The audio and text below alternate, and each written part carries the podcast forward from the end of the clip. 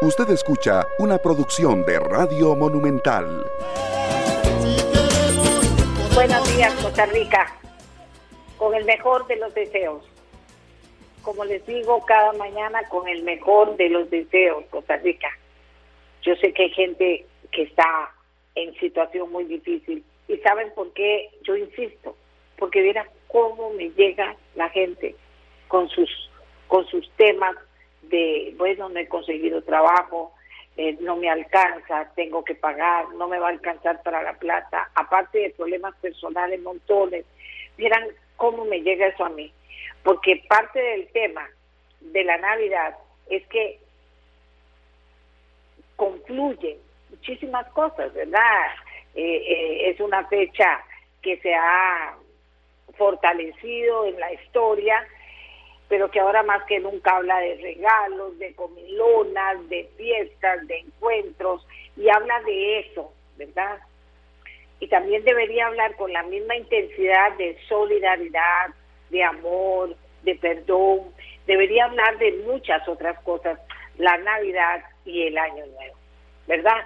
Tendrían que hablar de esas cosas, porque igualmente el Año Nuevo marcado por las comilonas, por las fiestas, ojalá que no abusemos por muchas cosas, porque en medio de todo esto, señoras y señores que nos escuchan, en medio de todo esto hay algo que nos tiene que enfrentar a una realidad que no hemos dejado de, de vivir, que es el tema de cuidarnos todos, porque ahora Omicron también está en Costa Rica cómo se va a desarrollar la presencia de Omicron en nuestro país, que es esta nueva variante de COVID-19, no sabemos. Hay quienes dicen que, que golpea pero no mata, hay quienes dicen que pueden salir adelante, hay los que dicen, bueno, pero si usted es ciudadano de riesgo, cuídese. La presión alta, la diabetes, por favor, cuídese. Porque ahí puede también Omicron como todas las variantes del COVID, llegar a afectarlo de manera indirecta y finalmente tener una fuerte, eh, ¿qué les voy a decir?, impacto en su vida. Mire, hay gente que, que estando vacunada, ustedes saben que jamás me atrevería a mentir en una cosa así, que estando vacunada, la contagiaron que, que una vez que sale del COVID, le dice el médico, es que usted no se repone porque usted ahora, que no padecía antes, padece azúcar en la sangre, padece depresión alta y tiene ese tema de la fatiga, que hay que esperar, ojo, que hay que esperar porque son secuelas del COVID. Qué serio eso, qué serio. Y yo digo, bueno, lo que hay que hacer es cuidarnos todos o sea, otra vez, otra vez, vamos a probar si convivimos, sí o no. Vamos a comprobar si toda esta oportunidad que se nos dio la supimos aprovechar para crear una cultura de verdad de prevención. Y esto pasa por la mascarilla, esto pasa por lavarse las manos, esto pasa por fortalecer la burbuja, hay gente que fue, hizo una visita y volvió con COVID. Si ahora hay miles de maneras, ¿qué tal? ¿Cómo estás por teléfono? Miles de Hay gente que fue a ver a un enfermo de otra cosa y volvió con COVID y resulta que ese enfermo tenía COVID y no sabía. O sea, hay todos los casos que ustedes me quieran decir. Y entonces, si no aprendimos a convivir, vamos a tener muchísimos dolores de cabeza otra vez. Y se lo digo a los comerciantes, se lo digo a los de los vales, se lo digo a los que más se han quejado de que todo esto los tiene quebrados, toda esta situación del COVID. Tienen que seguirse cuidando. Esas fiestas que al día de hoy nos llegan de todo el mundo sin mascarilla, abrazándose, besando, todo, eso no puede ser, no puede ser. Y el tema de la burbuja vuelve a ser muy importante y todas las medidas que los diferentes negocios hayan tomado para prevenir son bienvenidas. Entonces estamos en esa circunstancia y estamos en esa realidad. Dejamos 2021 y entramos a 2022, ni más ni menos Costa Rica que con esta nueva visita que dicen es muy contagiosa y que por lo menos eso sí lo sabemos y que tiene preocupadísimos a lugares del mundo ya en este momento. Entonces, cuidémonos todos, cuidemos a los más grandes, cuidemos a la gente con riesgo, cuidémonos nosotros mismos, por favor, porque esta historia no se ha terminado. Hoy tenemos un programa especial. Esos programas que nos ponen a pensar en lo que pasó en Costa Rica y nos abren las puertas del 2022 con reflexiones, ojalá con impacto en la vida de cada uno. La reflexión nos lleva a tomar mejores decisiones y a plantearse muchas realidades que vive cada uno de nosotros y también a llenarnos de fuerza para enfrentar este 2022 que debo decirles con toda verdad, no para nada parece que va a ser ni una pizquita mejor. Hay que seguir subiendo, hay que seguir peleando, hay que seguir acomodándose, hay que convivir con esta nueva eh, eh, variante del COVID y hay que trabajar más duro, más duro. Si usted está sentado, sentada en su casa esperando que le llegue el trabajo a la puerta, olvídese que no va a trabajar. Hay que buscar, hay que tocar puertas, hay que averiguar qué pasa, hay que ver cómo se logra.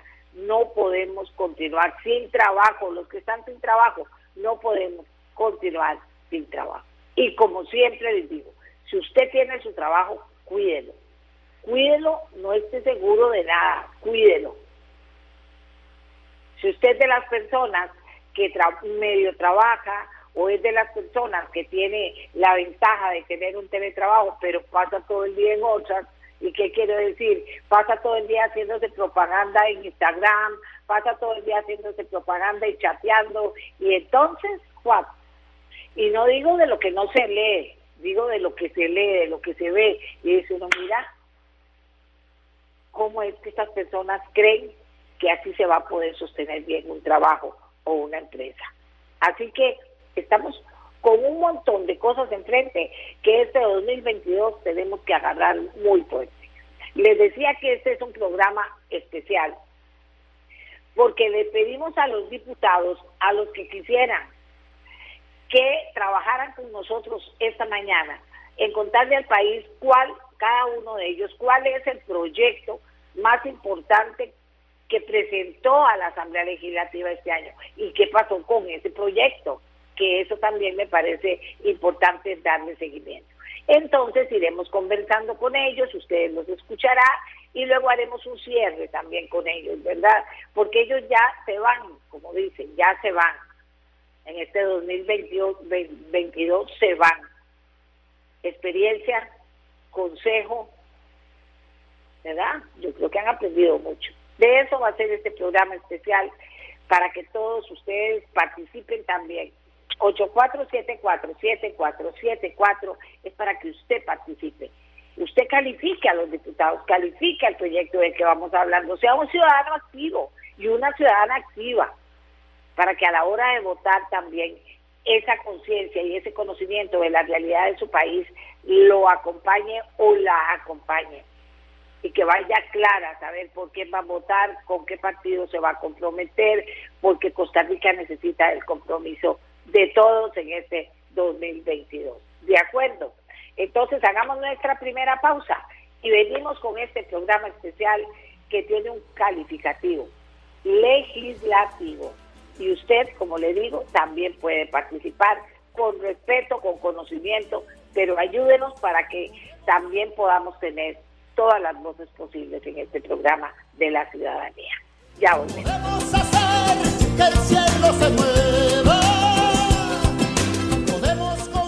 Tenemos chance de escribir la historia nueva. Iremos a, a escribir la historia nueva Costa Rica. Aquí alguien me dice, doña Amelia, importante, el viernes y hoy el sonido de su voz en la radio se escucha como si estuviera hablando por teléfono. En la tele y la computadora, su imagen y sonido están perfectos. Exacto, muchas gracias por ayudarme, ve que todo es gente que trabaja juntos, trabajamos juntos, todos los que queremos que este programa salga perfecto. Ya tengo a muchos diputados conectados, le pedí a Emanuel, un compañero que va a jugar un súper papel en este 2022 en el programa, que por favor los esté poniendo a los diputados que están para que podamos ver las caras y cómo va subiendo el número de diputados que van a compartir con nosotros esta mañana. Y vamos a comenzar con Daniel Calvo, él es politólogo, analista legislativo, nos ha acompañado en este trabajo que hemos llevado a, um, ¿qué les voy a decir? Tratando de mostrarle a ustedes el trabajo legislativo, porque hay mucha crítica, vamos a ver al final las críticas, pero también hay cosas positivas que se han hecho, que yo creo que vale la pena que usted valore. Usted estará a favor de unas o a favor de otras, pero sí valorar también, porque la figura de la Asamblea Legislativa, que aparece tan mal calificada ahorita, podría crecer y subir en la medida en que los costarricenses puedan tener acceso a cosas que se han hecho en la Asamblea o que se hacen para balancear esas opiniones, ¿verdad? Ahora, si consideran que no está bien, que todo está mal lo que hacen, pues también le vamos a dar paso a esas voces en este programa. Pero Daniel tiene elementos, tiene, ¿cómo se llama?, herramientas eh, científicas para poder valorarnos la Asamblea Legislativa este año en una primera valoración. Buenos días a todos los que están ya eh, esperando su participación y buenos días a usted, Daniel. Adelante. Muy buenos días, doña Amelia, diputados que nos escuchan y a, su audiencia.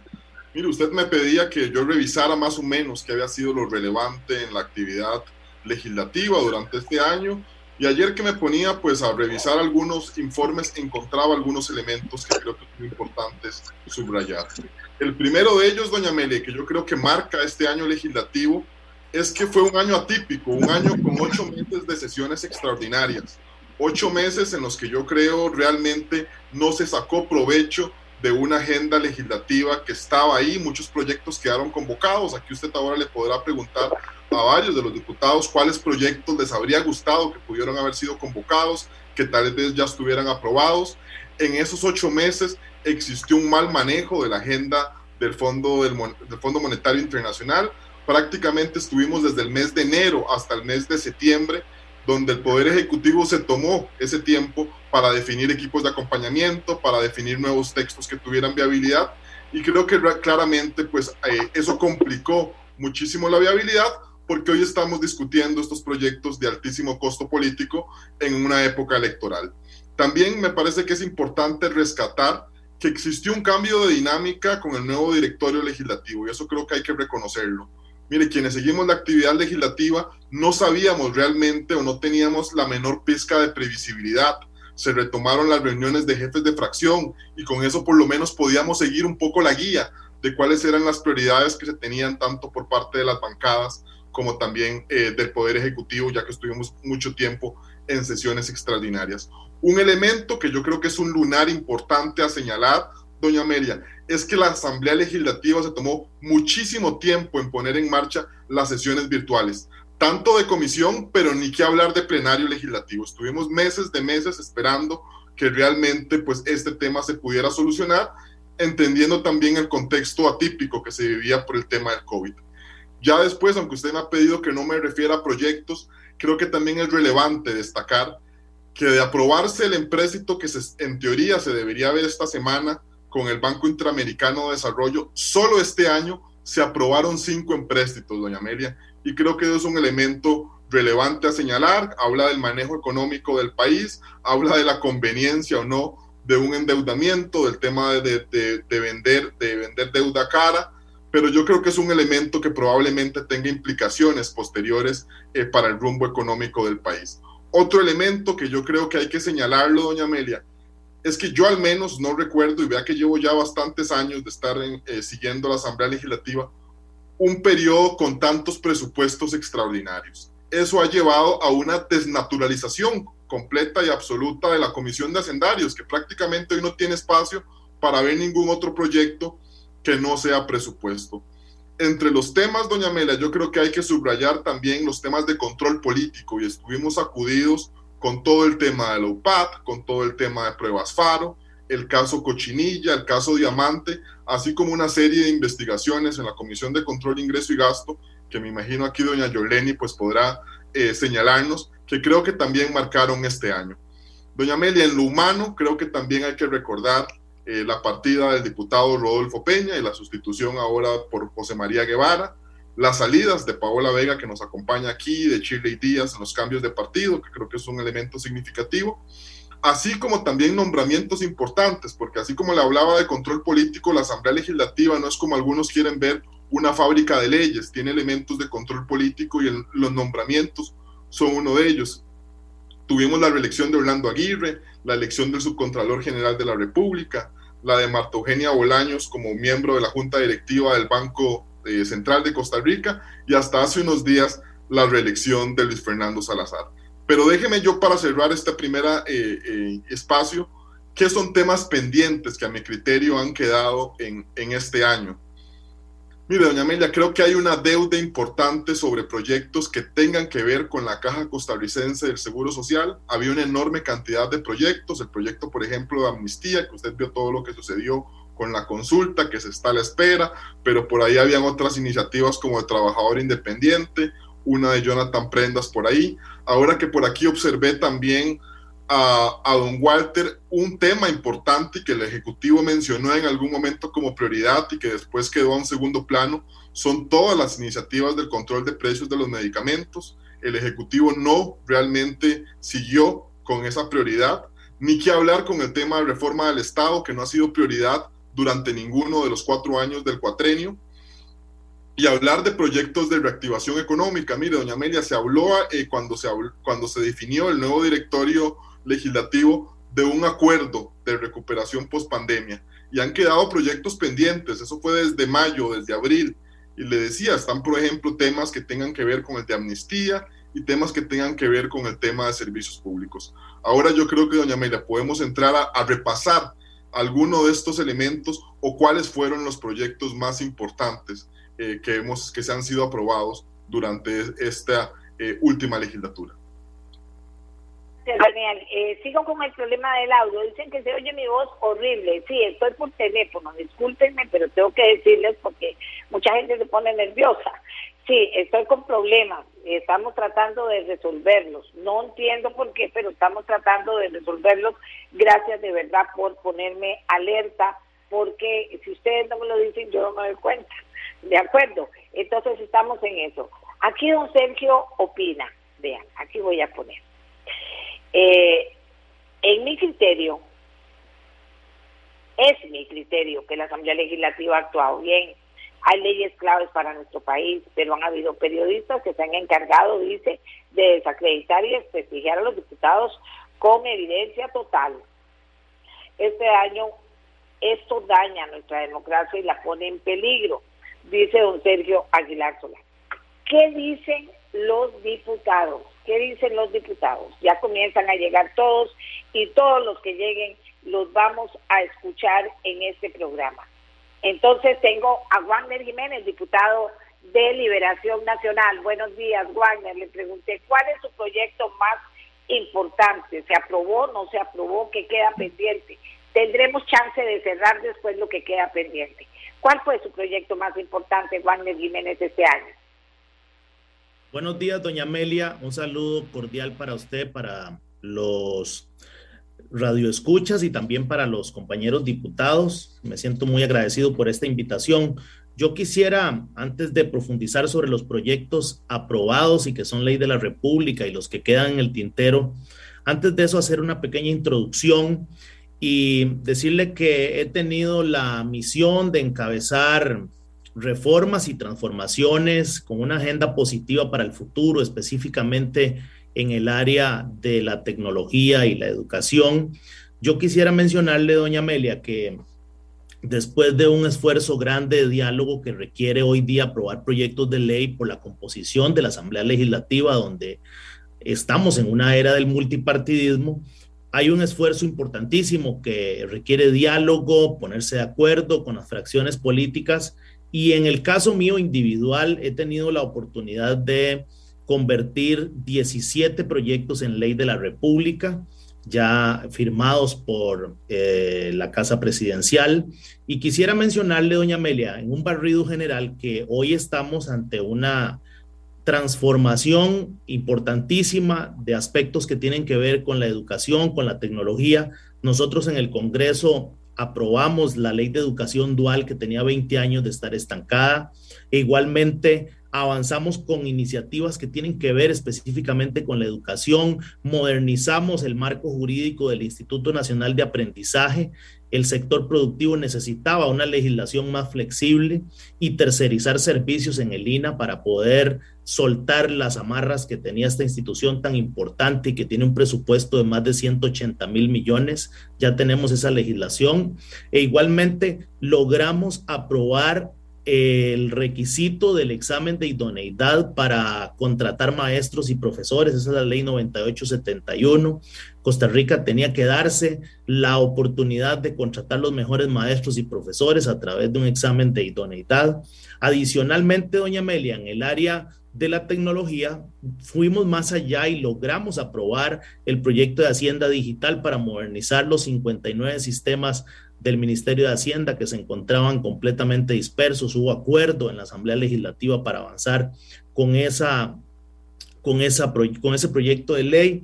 Y quisiera contarle también, doña Amelia, que este año el proyecto más importante que me tiene muy, muy ilusionado en ver cómo logramos digitalizar el Estado costarricense es que logramos poner en marcha la conformación de la Agencia Nacional de Gobierno Digital, el órgano que será el responsable de orquestar y de facilitarle servicios al ciudadano en línea las 24 horas del día, los 7 días de la semana. Doña Amelia, yo no creo que la pandemia se vaya a ir pronto y necesitamos un Estado digital de forma que los ciudadanos no tengan que desplazarse a las ventanillas del Estado, hacer trámites, hacer filas y hacer gestiones en papel, tenemos la oportunidad de que el Estado sea absolutamente digital con la conformación de este órgano que estará en el MISID y que tendrá funciones específicas y el desarrollo de proyectos específicos en el área de la tecnología para conectar las instituciones entre sí y que los servicios al ciudadano ya no sean de 7 de la mañana a 3 de la tarde como abren las oficinas del Estado, sino sea las 24 horas del día y desde cualquier parte. Creo que esa ley 9943 solo hay, solo hay una condición, tres minutos cada diputado para que todos puedan participar y no se acaparen en el derecho. Ya Don Wagner vea como súper bien utilizó esos tres minutos, volveremos con ellos. Si podemos hacer esa dinámica, ellos vuelven otra vez a cerrar sin duda alguna. El doctor Walter Muñoz del PIN, adelante.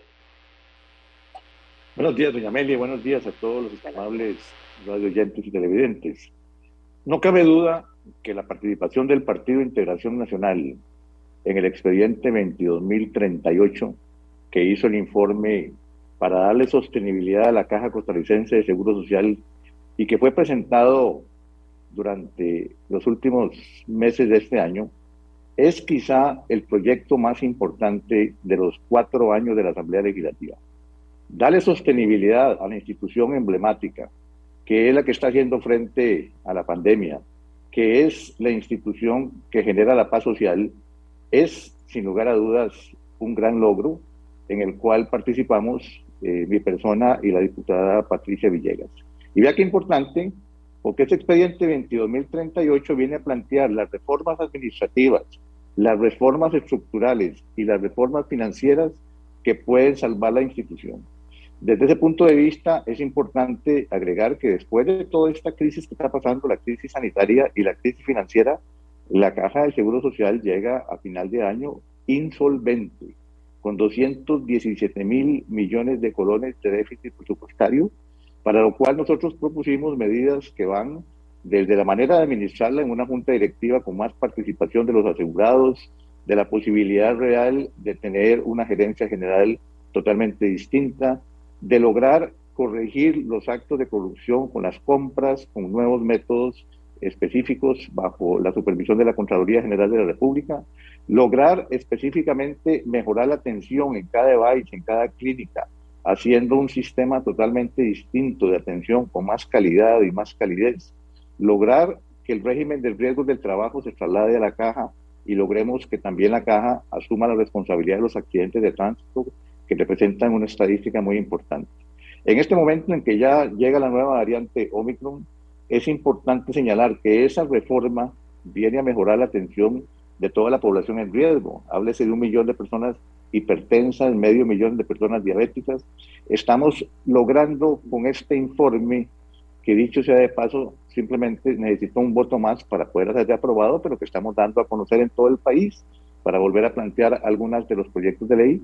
La población que hoy está en la informalidad puede volver a tener una moratoria por parte de la Junta Directiva a incorporar esa gran cantidad de personas a cotizar para salvar el régimen de pensiones. Hoy el régimen de pensiones lo que hizo fue simplemente aumentar la edad, pero nosotros propusimos nuevos ingresos, ingresos frescos que venían eh, de un porcentaje de los peajes de las rutas nacionales que lograba dar un porcentaje importantísimo para tener una sostenibilidad para los jóvenes en este país. Hablamos de la inversión en obra pública de, dicho régimen que mejoraba la calidad de esa inversión. Mejorábamos notablemente en el informe la, la, manera de cómo abordar a la persona en la caja del Seguro Social por medio del expediente EDUS totalmente transformado, con más seguridad y más privacidad. Y una serie de medidas más que sin lugar a dudas eh, viene a tener en este momento un sello del Partido de Integración Nacional como un defensor de la Caja Costarricense de Seguro Social para lograr que el régimen de salud y el régimen de pensiones realmente termine mejor administrado, con más financiamiento y más oportunidades para todos. Y desde ese punto de vista, me parece que... Eh, volveremos, volveremos con ustedes y todos vamos ganando tres minutos, vamos a volver con todos para que puedan eh, eh, ir aportando más a lo que consideran es su compromiso y su trabajo este año en la caja. Aquí también don Ronald tiene campito. Creo que muchos diputados querían reactivar la economía, pero las extraordinarias fueron una pérdida de tiempo para caprichos del presidente y las ordinarias no fue tiempo suficiente para analizar los proyectos de reactivación, dice ese costarricense que nos escribe. Ahí iremos dependiendo las, las opiniones, las vamos a ir pasando eh, si son respetuosas y aportan. Eh, tenemos también a María Inés Solís, Partido Unidad Social Cristiana. Buenos días, María Inés, adelante. Hola, doña Amelia, muy buenos días para usted y para mis compañeros eh, también que están hoy, esta mañana en el programa y todas las personas que nos escuchan. Eh, doña Amelia, proyectos importantes de este año. quiero comenzar a mencionar el proyecto de, de ley 22.156 que es el proyecto para la atracción de inversionistas y rentistas, que ya es ley de la República, que es la ley número 99.996. Eh, Pero vieras qué detalle, doña Amelia, con, con esto, porque el Ejecutivo no ha reglamentado esta ley, así como no lo ha hecho con un montón de leyes adicionales que han sido aprobadas durante todo este eh, periodo constitucional. Y por esa razón, una ley importante que me parece que tal vez debe ser de las cosas más importantes, pequeñitas y detallitos que hemos presentado porque solicité la firma de la mayoría de los diputados quienes eh, firmaron fue la ley 22, el proyecto de ley 22.815 que da la obligatoriedad del ejercicio del reglamentar del Poder Ejecutivo. Nos está pasando esto con un montón de leyes, doña Amelia, que el Ejecutivo simplemente no las reglamenta. Entonces, pues es una ley que al final de cuentas no puede entrar en ejecución sin tener el reglamento y es, una, es, es un espacio, un hueco en la ley que ha utilizado el gobierno para simplemente eh, no poner eh, leyes eh, en ejecución, lo cual a mí me parece que es una atrocidad a la democracia. Si el gobierno quería eh, no entrar a regir con una ley, pues simplemente la veta y que haga lo que tenga que hacer y no que utilice estas cosas para que estas leyes eh, no entren a regir. Otras leyes importantes que, mm, que he presentado en este periodo, dos de ellas acompañados con el diputado Jiménez, quien está aquí presente, la 21.810 y la 22.649, que son la no reelección indefinida de alcalde y autoridades locales y también la 148 del Código Electoral que prohíbe la doble postulación para presidente y diputado. Eh, lo estamos viendo en estas elecciones la cantidad tan grande de candidatos con doble postulación y yo esperaría que ya hoy eh, entre en periodo de reiteraciones el proyecto 21.810 para acabar de una vez por todas con esta odiosa costumbre de la reelección indefinida de las autoridades municipales. Y otro proyecto de ley, doña Amelia, que he presentado este año también en compañía con firmas de otros eh, compañeros y compañeras diputados, eh, que busca la reactivación económica, es una reforma a la Ley General de Salud, que lo que busca es reconocer a los biólogos y a los biotecnólogos como parte de ciencias de la salud. ¿Por qué presentamos este proyecto, doña Amelia? Porque vieras que Costa Rica pierde una cantidad enorme de inversión extranjera que está buscando nuestro país, porque nuestro país es muy atractivo para eso, para venir a hacer investigación eh, y desarrollo en temas eh, de biomedicina, en temas eh, de investigación de dispositivos médicos, y nuestra ley los obliga a contratar microbiólogos. Em, y cuando ellos realmente lo que están necesitando son biólogos o biotecnólogos para poder regentar esos laboratorios. Esto lo hemos preparado junto con el Colegio de Biólogos, de Biotecnólogos, con el, Tecnológico, con la misma Universidad de Costa Rica. También hemos trabajado este proyecto junto con AmCham que han estado muy interesados en que Costa Rica pueda volver, em, volverse más atractivo para la atracción de inversión en, en, esta industria que hemos estado perdiendo por este detallito. Eh, este proyecto no ha podido avanzar, doña Amelia, no ha sido convocado. Eh, también ha tenido oposición de algunos sectores, como los microbiólogos, que lo han visto más bien como una amenaza en lugar de verlo como dar apertura eh, a diferentes carreras que también tienen la posibilidad de desarrollarse. Muchas gracias, doña Amelia. No, gracias a usted. Volveremos con usted. Yorleni León, Partido Liberación Nacional. Doña Yorleni, adelante. Buenos días. Partido Liberación Nacional, doña Yorleni. Miguel, doña Yorleni, el teléfono apagado. El micrófono. Sí, pero ahí buenos días, doña Amelia, y muy hola, buenos días hola, a los compañeros. ¿Me escuchan? Sí, señora, ¿Me adelante, Yorleni. Sí. señora. Bueno, muy buenos días. Buenos días este, a usted y a las personas que gentilmente nos escuchan. Desde el despacho cerramos este año realmente muy satisfechos de haber presentado en total, en lo que llevamos de esta administración, 32 proyectos de ley, de los cuales ya seis, seis son leyes de la República. Y yo quisiera rescatar, doña María, para este año un proyecto que realmente es importante para ese país y es el de la ley de regionalización del desarrollo. Ese proyecto busca eliminar las diferencias tan eh, eh, ruinosas que ha generado y ha propiciado nuestro país a lo largo de muchísimos años. Genera una serie de herramientas importantes para los participantes en los procesos de desarrollo en las regiones. por ejemplo, permite que cada región elabore su plan regional de desarrollo y que este plan de desarrollo por ley se convierte en un insumo se convierte en insumo para el Plan Nacional de Desarrollo.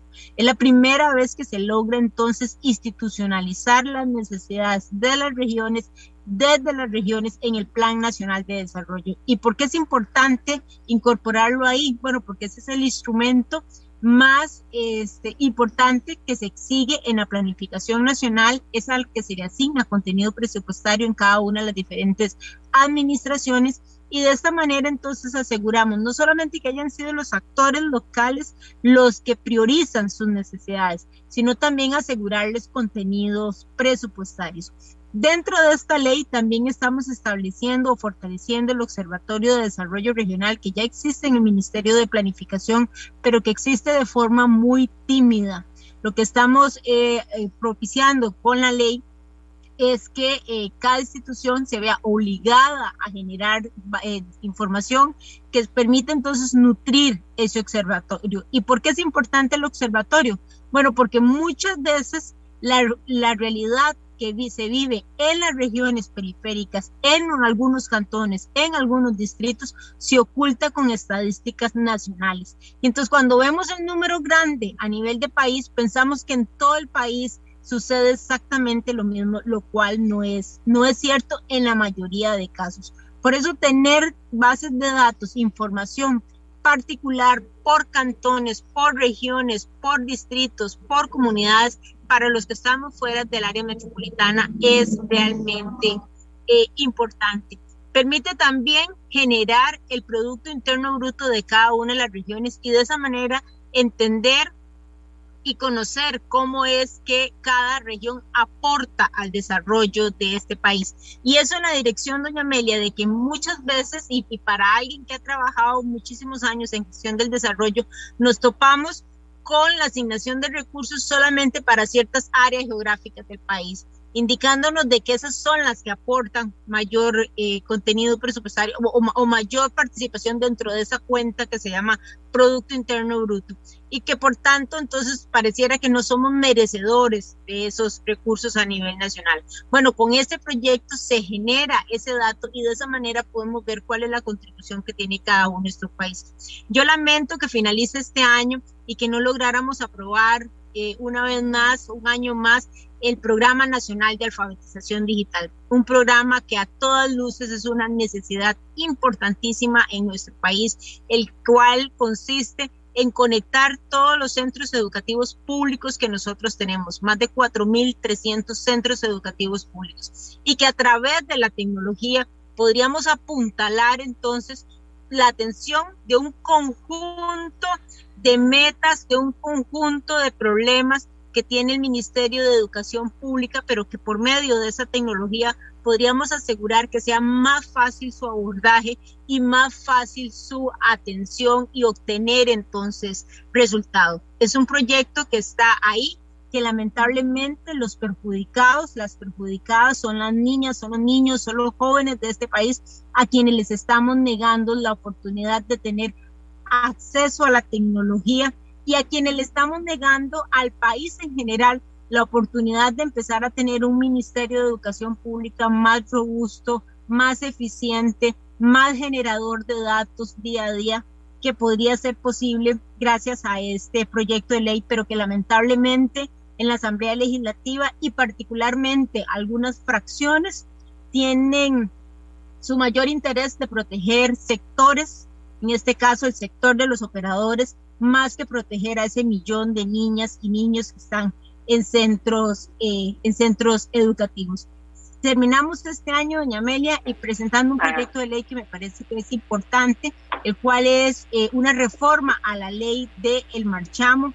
Permite no solamente actualizar tablas, sino también eliminar una serie de mecanismos que permiten la elusión fiscal desde hace muchísimo rato beneficiando a algunos sectores en particular. De esta manera no solamente logramos establecer una tarifa mucho más, una tabla de cálculo mucho más progresiva, sino que también logramos hacer con este proyecto de ley que se logren incorporar una serie de actores que por años no han estado pagando lo que corresponde por cada uno de esos vehículos, particularmente vehículos de mayor costo en el, en el mercado. Pero en términos generales, doña Meli, este ha sido un año muy productivo, de, por lo menos desde el despacho así lo sentimos. Estamos satisfechos de lo que hemos generado. Lamentablemente, la agenda extraordinaria no da para más, pero aún así sentimos que hemos avanzado en forma considerable en proyectos que son importantes para nuestro país. Gracias a Yolene León. Eh, Eric Rodríguez Esteles, diputado independiente. Adelante. Eh, buenos días, doña Amelia, ¿sí me escuchan bien? Buenos días. Perfecto. Bueno, buenos días, doña Amelia, buenos días, compañeros, buenos días, don Daniel, y un saludo especial para todos los quienes nos ven y nos escuchan. Yo quisiera retomar las palabras primero, doña Amelia, don Daniel, en dos sentidos. El primero es que la Asamblea Legislativa es muchísimo más que una maquila de leyes y que la parte de control político que siempre deja de lado es fundamental en el quehacer legislativo. Y lo segundo, que también es importante rescatar, es que me parece que el gobierno dilapidó una vez más ocho meses de sesiones extraordinarias donde prácticamente secuestró a la Asamblea Legislativa con el proyecto de empleo público y que ahí descuidó lo que es una agenda de reactivación económica. Yo creo que ocho o nueve proyectos extraordinarios dejan ver muy clara la falta de planificación por parte del gobierno de la República. Y entonces obviamente que esta es una parte sumamente preocupante, porque el gobierno tuvo todo. Tenemos que acordarnos que esta Asamblea Legislativa le dio al gobierno una reforma fiscal que durante 20 años no se le había dado al país. Se le dio una ley de contratación administrativa nueva, se le dio también la factura electrónica, es que eso ha ayudado mucho a las finanzas públicas, pero me parece que hay dos temas en los cuales quedamos ayunos. Uno que es la reactivación económica como tal y el otro es la reforma del Estado. Y aquí sí quiero dejar claro que yo presenté dos proyectos de ley a las que este gobierno ni siquiera les dio pelota y las fracciones tampoco, que era la creación del Ministerio de Asistencia Social, fusionando todas las instituciones de ayuda social en una sola para que se pudiera coordinar mejor y también representando esto un ahorro importante para el Estado. Ahí durmió el sueño de los justos. Se presentó el proyecto Fusionar para que las cuatro superintendencias este, se convirtieran en una sola y también eso le ayudaba a coordinar, a ejecutar y obviamente iba a representar un ahorro para el Estado y tampoco se hizo absolutamente nada. También quiero ser claro que este año se presentaron tres proyectos eh, que resalto yo por lo menos desde mi despacho, uno que es la escisión societaria, o sea, poner en el Código de Comercio la figura no solo de fusión de las sociedades, sino también la escisión de ese capital accionario que se podría partir en varias sociedades. La segunda, que es eliminarle la exclusividad al Consejo Nacional de Producción y sobre todo al PAI para que le esté vendiendo únicamente con productos malos y de mala calidad a escuelas, colegios y a otro tipo de instituciones y que se les dé la oportunidad a las instituciones de comprarle a otra a otras personas y me parece que esto es fundamental. Habíamos presentado también una ley que eh, eliminaba el apremio corporal de manera excepcionalísima por asuntos de pensión alimentaria para aquellas personas que por la pandemia han perdido su trabajo porque ahí estaríamos cometiendo dos injusticias. La primera es que no le generamos empleo y la segunda es que los vamos a meter a la cárcel.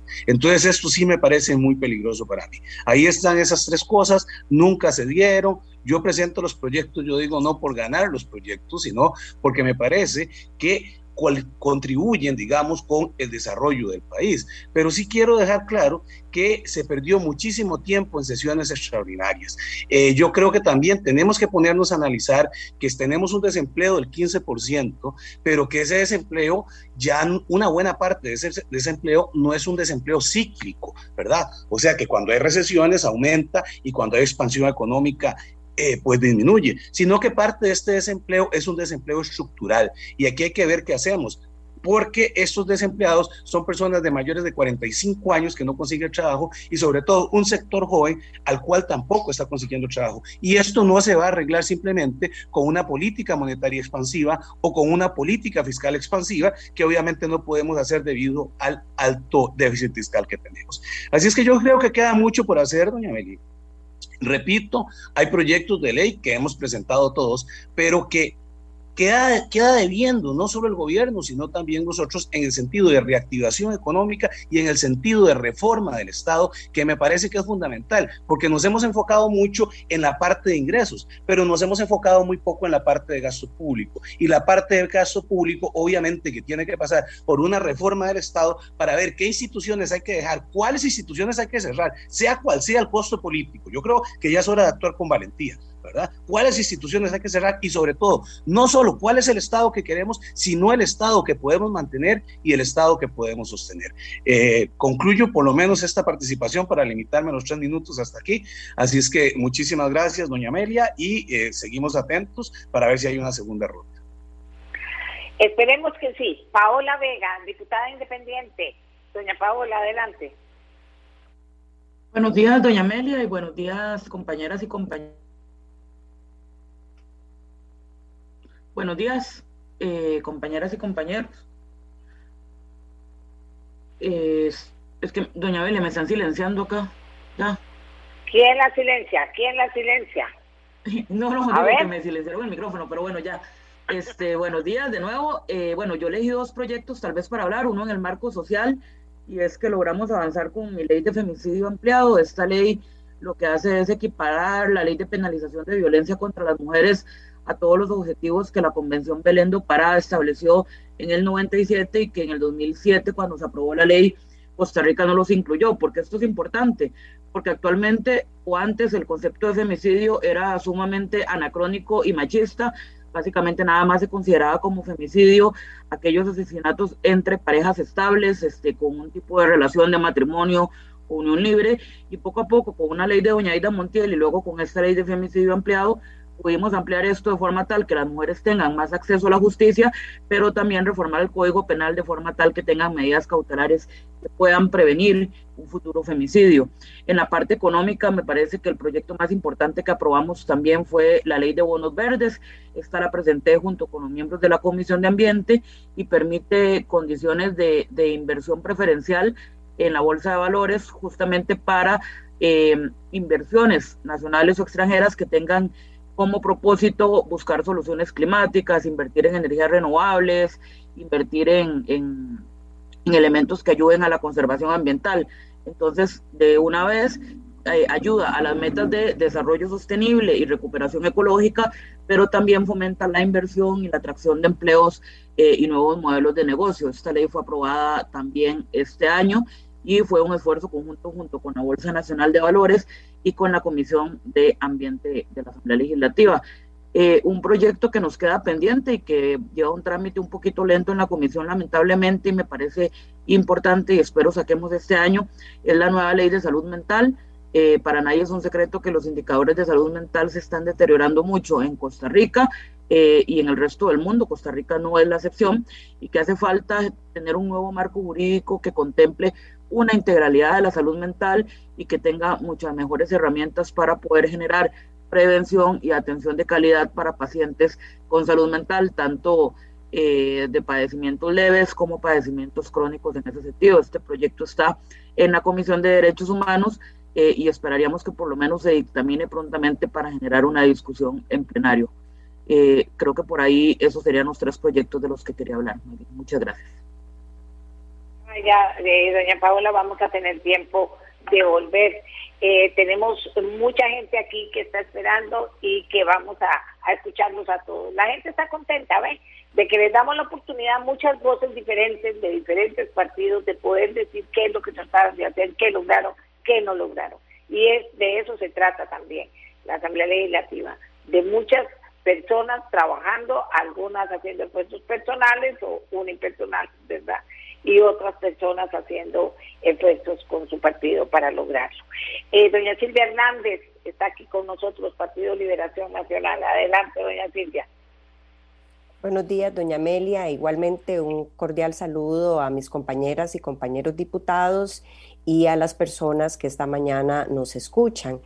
Eh, no tengo duda de que ha existido a lo largo de este año un importante conjunto de leyes de todas las fuerzas políticas que han avanzado en su trámite y muchas eh, se han convertido en ley de la República, principalmente en el periodo de sesiones ordinarias que abarcó desde el mes de agosto hasta el último día del mes de octubre, eh, no solamente en la calidad, sino en la cantidad de esas leyes. Yo quisiera enfocarme ya a título personal como legisladora. Eh, en, los proyectos que he querido traer a la mesa desde el primer día y este año no ha sido la excepción, en darle una mejor calidad de vida a las y los costarricenses, incentivar la competitividad y la innovación país. Hay un proyecto de ley en reforma del ICE, del Instituto Costarricense de Electricidad, que no solamente busca incidir en las tarifas eléctricas, sino también en la situación financiera que tiene esta institución. Así también la promotora de innovación, que fue toda una reforma para darle mejor competitividad e insumos para fortalecer la innovación de nuestro país como una apuesta vital con visión de mediano y largo plazo que ya es ley de la República y una reforma a la ley de ARECEP a ese modelo arcaico que está enfocado en servicio al costo esta es una reforma puntual que analiza y cambia drásticamente la metodología que tiene al día de hoy la ARECEP, que es una metodología, insisto, arcaica, antigua, que se queda en valorar una única variable y que requiere a esta altura una mejor reforma casualmente para enfocarse en el ciudadano, en esa prestación de servicios. Estas, estas propuestas de ley avanzan su iniciativa Tanto la del ICE como la de ARECEP no ha sido convocada por el Ejecutivo y esperamos que en el mes de febrero puedan ya retomarse en sus etapas finales. Sin embargo, yo me quiero concentrar a un proyecto que ya es ley de la República, que es una reforma integral a la protección del ciudadano al exceso de trámites y requisitos. Esta ley se aprobó de forma unánime en la Asamblea Legislativa, de forma reciente, la ley 10.072, y que busca en concreto, bueno, como su nombre lo dice, simplificarle la vida al ciudadano. No hay nada que aleje más al ciudadano del Estado que esa burocracia de trámites, ese trámite eterno, como le hemos llamado, y donde instituciones como el AIA, CETENA, INBU, RECOPE y una serie de instituciones se relacionan con eh, obstáculo ante la vida del ciudadano.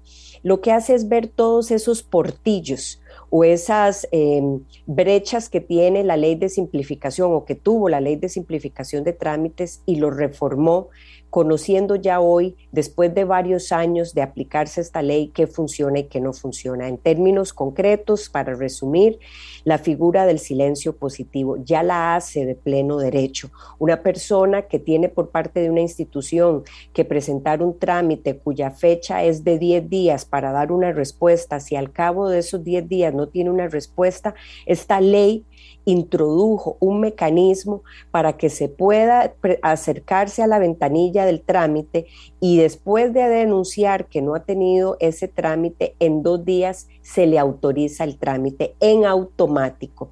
Así también el otro cambio es que le pone sanciones claras y funciones y competencias al jerarca como al funcionario.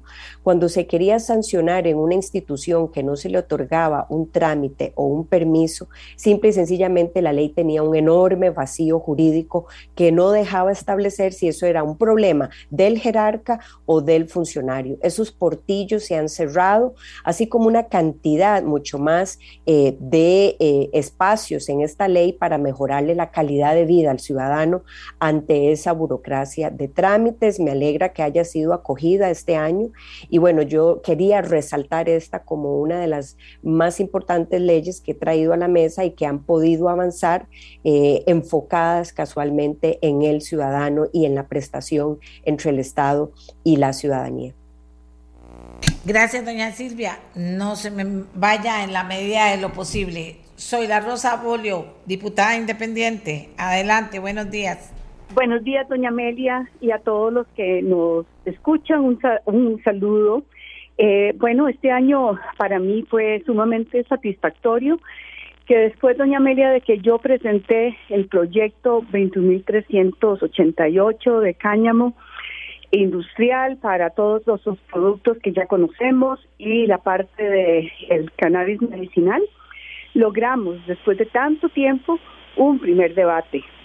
El proyecto eh, que aún no es ley fue a la sala constitucional y con suma alegría y satisfacción vimos que eh, los seis magistrados por unanimidad, cosa que no se da todos los días, eh, avalan el proyecto y dicen que no tiene ningún vicio ni de forma, o sea, de procedimiento, ni de fondo. Entonces simplemente estamos a la espera de que nos notifiquen el fallo completo de la sala, que podría ser hasta esta semana, para nada más darle el segundo debate. Yo quiero agradecer eh, a doña Silvia Hernández, presidenta de la Asamblea Legislativa, por ese interés que ha mostrado en acelerar todo el proceso del proyecto y en su compromiso para que si esto llega de la sala esta semana podamos votarlo en segundo debate antes de irnos. Esto da un respiro, una esperanza, una oportunidad a muchísima gente que está hoy día sin trabajo, una oportunidad a generar inversión extranjera, que es importantísimo para toda la reactivación económica, y no perdamos la parte humana, doña Amelia, la cantidad de pacientes crónicos de diferentes enfermedades inmunológicas y no inmunológicas, niños, adultos, adultos mayores que se han visto aliviados en sus enfermedades crónicas y que hoy tienen que comprar el producto ya sea en el extranjero o mandarlo a traer, lo que sale carísimo, o comprarlo localmente sin ningún control de calidad. Así que es un proyecto país Eh, yo creo que este proyecto va a marcar un antes y un después y yo me siento sumamente orgullosa de haberme atrevido a presentarlo y agradezco a los compañeros que empezaron a sumarse poquito, poquito a la causa hasta llegar a la Comisión de Ambiente donde bajo la presidencia de doña Paola Vega el proyecto se acelera y también se mejora en muchísimos aspectos. El otro proyecto que me llena de satisfacción cuando lo veo implementándose, y usted sabe, mejor que nadie, ha sido la inhabilitación de las pistas clandestinas que utiliza el narcotráfico para ingresar la cocaína del sur y ingresarla a nuestro país y para convertirnos en lo que lamentablemente nos convertimos en una gran bodega. El puerto de Amberes habla que Costa Rica es el país que de donde proviene la mayor cantidad de cocaína, el país número uno. Imagínense, no somos ni siquiera productores, simplemente somos el gran, el gran almacenaje de, cocaína. Y cuando veo un proyecto que en un momento me veían también los dos proyectos, bueno, mis proyectos siempre han causado un poco de sorpresa de que cómo se iba a inhabilitar una pista clandestina y veo al Ministerio de Seguridad usándolo, realmente me llena de satisfacción. También presenté otro proyecto que luego el ministro de, Seguridad presentó uno muy parecido los vamos a fusionar, que es toda la problemática del robo de, cable. Hay muchos niños que se quedan sin internet, sin ir a clases en esa época tan dura que tuvimos, de que no había presencialidad, que todo era por internet o teletrabajo, que al robarse el cable se caía la señal de internet y se quedaban incomunicados. Eso eh, tiene que avanzar y todavía hay una amplia agenda en los temas de seguridad que eh, necesitamos ajustar algunos proyectos de ley porque ese tema todavía es un tema, digamos, que le falta mucho trabajo. Doña Soy la Rosa, eh, don José María Villalta está con nosotros. Adelante, Frente Amplio. Muy buenos días, doña Amelia. Eh, un saludo para usted, para todos los compañeros y compañeras diputadas que nos acompañan y también para todo el público que escucha este programa. Eh, efectivamente, ha sido un año muy productivo para la fracción del Frente Amplio. Hemos presentado una gran cantidad de iniciativas en este periodo, hemos logrado la aprobación de algunas.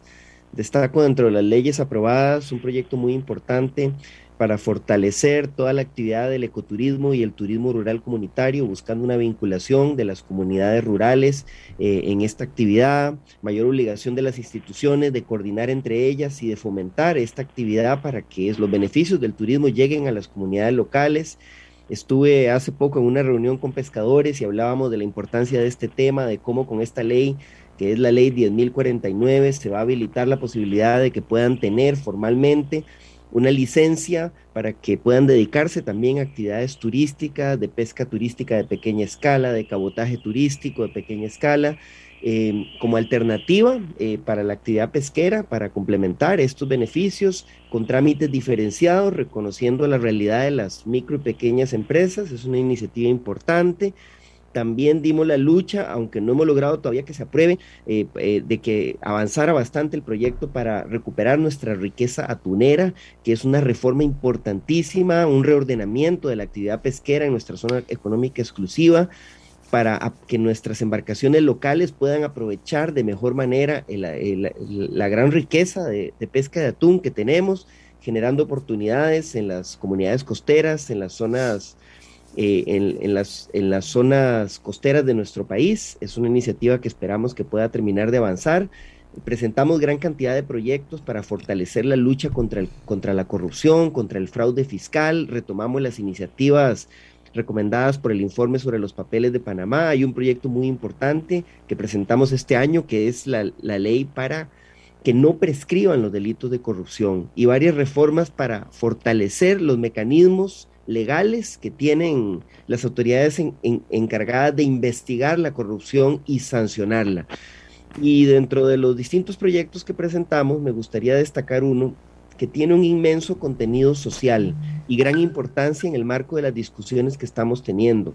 Y es un proyecto que trabajamos con el Instituto Clodomiro Picado de la Universidad de Costa Rica para crear un mecanismo de aseguramiento por riesgo del trabajo a personas trabajadoras agrícolas eh, independientes, de bajos ingresos, jornaleros, trabajadores del campo que sufren mordeduras de serpientes en la actividad agrícola y que quedan con una invalidez pero sin ninguna protección social porque no, no son asalariados, son independientes, pero tampoco tienen un seguro de la caja por sus bajos ingresos y quedan con una incapacidad y sus familias absolutamente desprotegidas. Eh, con un trabajo importante eh, de diálogo con las autoridades del INS en el marco de la Comisión de Gobierno y Administración, que apoyó muchísimo la iniciativa, logramos construir una propuesta de aseguramiento a través del Consejo de Salud Ocupacional que daría protección a estas personas trabajadoras que hoy no tienen ninguna protección. Pero creo que lo más importante de esta iniciativa es que nos da una luz eh, sobre lo que podemos hacer para proteger a esa inmensa cantidad de personas trabajadoras independientes de nuestro país que por sus bajos ingresos no pueden tener, el, no tienen el seguro de la caja, tampoco tienen seguro de riesgos del trabajo y están absolutamente desprotegidas. Eh, a través de este mecanismo se, eh, se crea una póliza de aseguramiento colectivo donde el INS podría aportar parte de sus utilidades para dar esta protección a esas personas trabajadoras que son eh, actualmente, repito, están en la mayor desprotección. Y me parece que es una iniciativa que abre una ruta clara, una luz para eh, eh, garantizar protección social a estas personas que son miles y que actualmente están excluidas de la seguridad social. Muchas gracias a, a don José María. Don Pablo Heriberto Abarca, Partido Unidad Social Cristiana, buenos días. Buenos días, doña Amelia, un gusto saludarla a usted, a los compañeros y a los costarricenses. Realmente creo que ha sido un año productivo. Eh, hay algunas iniciativas que todavía no son ley de la República. Hemos presentado a lo largo de este rato más de 60 proyectos, de ellos 26, bueno, 25 26 con Libor, que está en la salida del horno, ya se han convertido en ley de la República. Eh, y bueno, diría que hay varios ahí importantes en términos de reactivación económica, como por ejemplo poder hacer factores, eh, factoreo con, en, bolsa de facturas que, de, que realmente podrían eh, generar una tasa de interés mucho más baja en cuanto al, al costo financiero y es una ley que ya está implementándose y que la Bolsa Nacional de Valores podría eh, eh, pues poner en marcha en cualquier momento. Ya es una ley, está reglamentada, me parece que es importante. Y bueno, de los que están pendientes son dos principalmente, doña Amelia. El tema de combustibles, que realmente no ha habido voluntad para entrarle al tema. Hay varias iniciativas de diferentes perspectivas, pero por lo menos la nuestra es una, un cambio en la metodología del cálculo del, de ese precio del combustible y eso permitiría que no se hagan esas indexaciones eh, trimestrales y que evitaría una serie de aumentos que están eh, haciéndose cada trimestre eh, y implicaría que se revise cada seis meses y que tenga una base mucho más pensada en el consumidor y no en los ingresos del gobierno.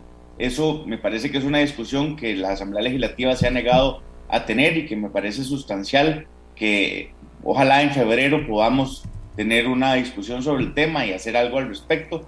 Eh, no, no considero que sea prudente este tipo de metodologías que todavía, bueno, que diría que son arcaicas, así como, como hay en otros eh, servicios públicos o, productos de, regulados. En este tema me parece sustancial que podamos avanzar. Y el otro tema es el IVA en la factura de crédito, eh, es decir, que usted pueda pagar el IVA cuando usted le pagan la factura.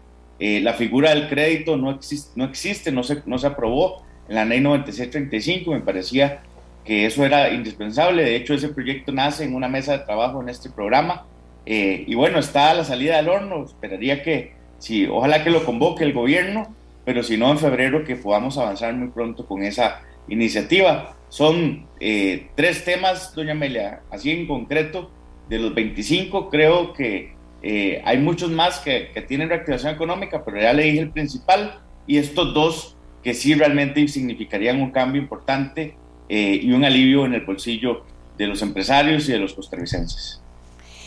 Muchas gracias a todos los que se han quedado escuchando a sus compañeros, porque ahora venimos una segunda ronda con todos los que se han quedado. Entre ellos ahí está Carlos Ricardo Benavides, que desde el inicio nos acompaña. Don Carlos Ricardo, buenos días.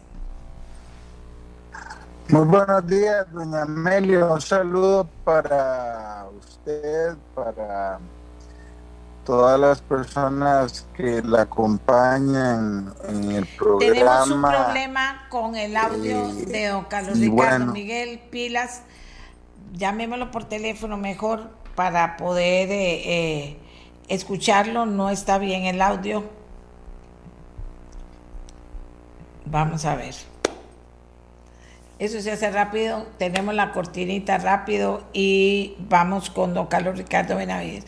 Como les digo, después de Carlos Ricardo vamos a ir a una pausa, vamos a escuchar qué surge del análisis de Daniel Calvo y cerramos con los que se quedaron, ya hablando no solo de control político, no, sino de, de futuro y de consejo a los que vienen, porque ellos ya casi se van. Entonces, me avisa Miguel si ya está don Carlos Ricardo. A ver. Necesitamos algo más rápido para conectar. Bueno, y vieron que ya está bien el audio, gracias a Dios. Era un problema que teníamos en Canal 2. Ya tengo a don Carlos Ricardo. Ahora sí, don Carlos Ricardo, adelante. Hola, doña Amelia, buenos días y saludos para los que nos están escuchando y por supuesto a mis compañeros y compañeras diputadas. Se cierra un año particular, raro, eh, un año, otro año en pandemia eh, con instrumentos este, variados en la Asamblea Legislativa para poder hacerle frente a nuestras obligaciones. Creo que ha sido realmente un, una cosecha variopinta la que ha habido en la Asamblea Legislativa. Obviamente hubiéramos querido avanzar más rápido en algunos, en algunos aspectos, pero bueno, este, creo que la Asamblea Legislativa ha tenido eh, dentro de sus condiciones una tarea eh, inmensa y que ha ido sacando, eh, al menos parcialmente. En mi caso en particular, que es un poco lo que está enfocado el programa, hay dos leyes de la República que a mí me llenan de mucha satisfacción que se hayan podido sacar adelante. Una es la ley de nómadas digitales, lo hemos comentado eh, aquí ampliamente y cada vez se vuelve más importante. Cuando vemos que las compañías en el mundo, algunas de las más grandes empresas, siguen ampliando eh, su, la posibilidad de que sus eh, colaboradores y colaboradoras puedan trabajar desde otros países y desde su casa, van sumando millones de personas en el mundo que son potenciales nómadas digitales visitantes de Costa Rica y a Costa Rica sigue levantándose la demanda por ese tipo de servicios eh, o por esa estancia eh, de largo periodo que, dicho sea de paso, doña Amelia, eh, en el mundo ha venido ya multiplicándose la noticia de que Costa Rica aprobó una ley especial para estos efectos y cada vez más gente pregunta y pregunta por esto. Es una forma en que las personas van a poder venir a Costa Rica de una forma segura jurídicamente, segura desde el punto de vista tributario, segura desde el punto de vista de eh, el aseguramiento médico, segura desde el punto de vista de la posibilidad de traer su dinero de manera limpia, de forma que puedan manejar en el país y por supuesto, lo más importante, el provecho que le va a dejar a las comunidades de Costa Rica, a todas las comunidades, especialmente comunidades rurales, especialmente comunidades costeras, con una infraestructura que afortunadamente es muy potente, nuestra infraestructura, nuestra infraestructura privada, desde los pequeñísimos emprendedores en las zonas rurales hasta hasta empresas más grandes que han dedicado muchísimo tiempo y tienen mucha experiencia en el manejo de turismo hasta por supuesto el desarrollo inmobiliario y de otros negocios. Esta es una ley que realmente a mí me satisface que se haya convertido en tal. Es la ley 10.008 que ya tiene eh, algunos meses de aprobada y que todavía eh, Costa Rica le puede sacar mucho más un reglamento adecuado para comenzar, que también lo hemos comentado aquí en las sesiones del grupo de turismo, y eh, en segundo lugar con la ampliación de los servicios y la conexión en eh, las distintas comunidades. Y finalmente, doña Amelia, y muy rápido lo voy a mencionar porque sé que estamos apretados de tiempo, el proyecto de atracción de inversiones fílmicas que en su momento presenté junto con la diputada Laura Guido y que es una ley que se convirtió finalmente en la 10.071 Es una ley que también le va a dar al país, creo yo, grandes satisfacciones. Vamos a poder generar el atractivo para traer aquí eh, inversiones que tienen que ver con televisión, con cine, con las plataformas por Internet, un negocio que deja varios billones de dólares al año en el mundo entero y que Costa Rica se estaba quedando fuera de la posibilidad de pelear por esa inversión. Bueno, Costa Rica, que es un pequeño, gran exportador y que ha demostrado una gran eficiencia en todo lo que produce, particularmente para los efectos de la exportación, ahora también va a poder producir aquí y exportar películas, televisión, series, documentales, eh, juegos eh, de video, etcétera, de forma doña Amelia, que creo que esas dos leyes en punto a la reactivación económica son dos leyes muy importantes que tuvimos la, la posibilidad de sacar adelante.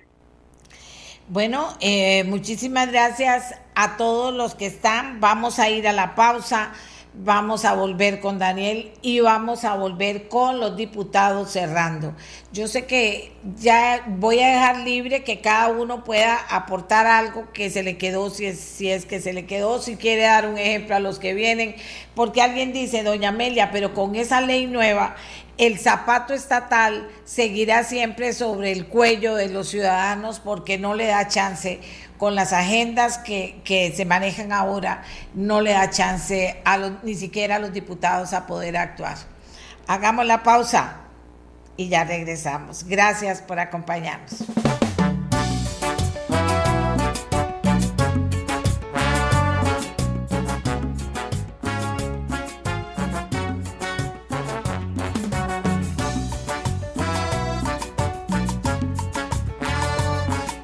Bueno, amigas y amigos, como les dije, vamos con Daniel Calvo y están todavía con nosotros Pablo Heriberto Abarca, Carlos Ricardo eh, Benavides, eh, Walter Muñoz, Eric Steller, Villalta, María Inés, Paola, Silvia, Wagner. Hay mucha gente todavía a dos minutos esta vez, pero a esta altura, don Daniel, ¿qué vale la pena rescatar?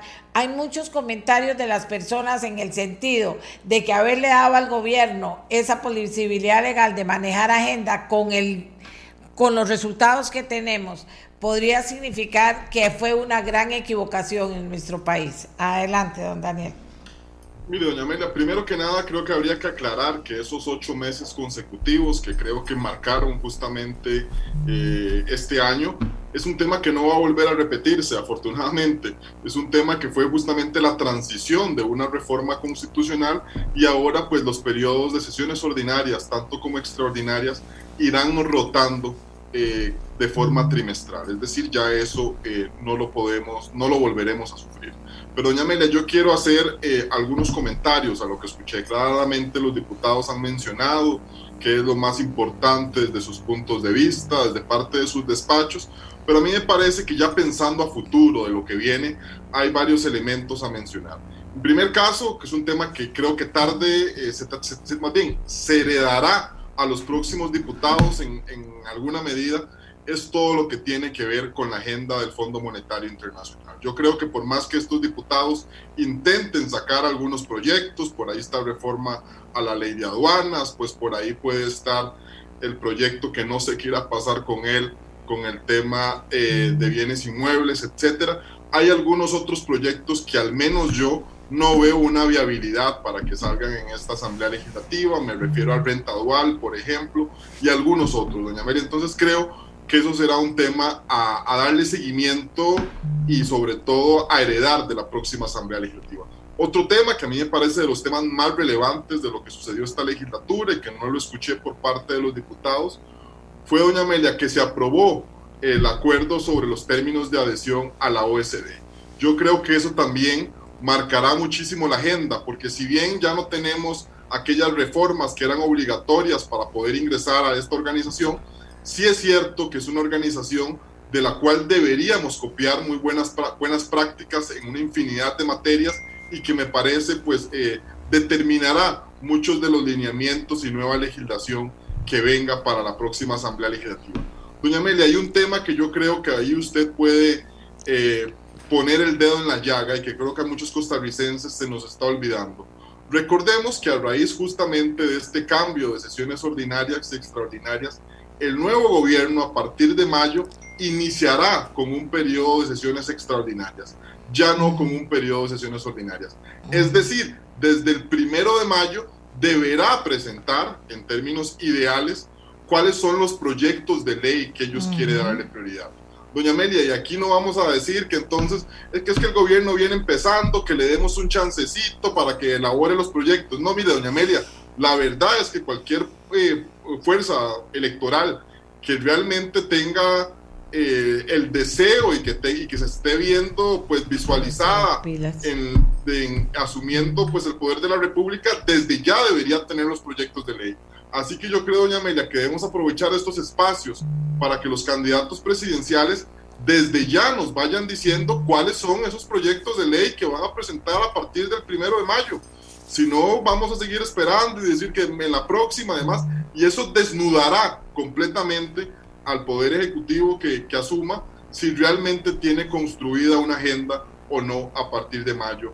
Y creo, doña Amelia, que ahí usted y yo, pues con, con, estos programas que generalmente hacemos, usted que generalmente también pasa entrevistando pues a candidatos presidenciales, a candidatos también a diputados, pues debería de poner o de solicitarles que desde ya vayan delineando cuáles son esos proyectos que esperemos estén a partir del primero de mayo para que no sigamos perdiendo tiempo eh, en la Asamblea Legislativa. Mire, yo diría que si se están postulando y todavía no tienen eso claro, apague y vámonos. O sea, ellos saben que está eso y que es la gran prueba y que vamos a ver qué pasa. Pero le agradezco mucho, Daniel, que lo haya aclarado también para conocimiento de los demás. Comenzamos al revés, dos minutos, ya no son tres. Pablo Heriberto Abarca, vamos cerrando. Bueno, muchas gracias, doña Amelia. Yo creo que el gran pendiente de este Congreso es, y, el, pendiente que arranca el, nuevo Congreso es la reforma del Estado. Hay que entender que después de la reforma fiscal hubo un compromiso de hacer una reforma del Estado, incluso hubo un acuerdo anunciado por el tema del directorio del tercer año eh, y que Dave realmente no, no fructificó, no, se nombró una comisión que me tocó a mí presidir, pero el gobierno no se interesó, se comprometió con una serie de proyectos con fechas exactas, no mandó ni un solo proyecto de ley.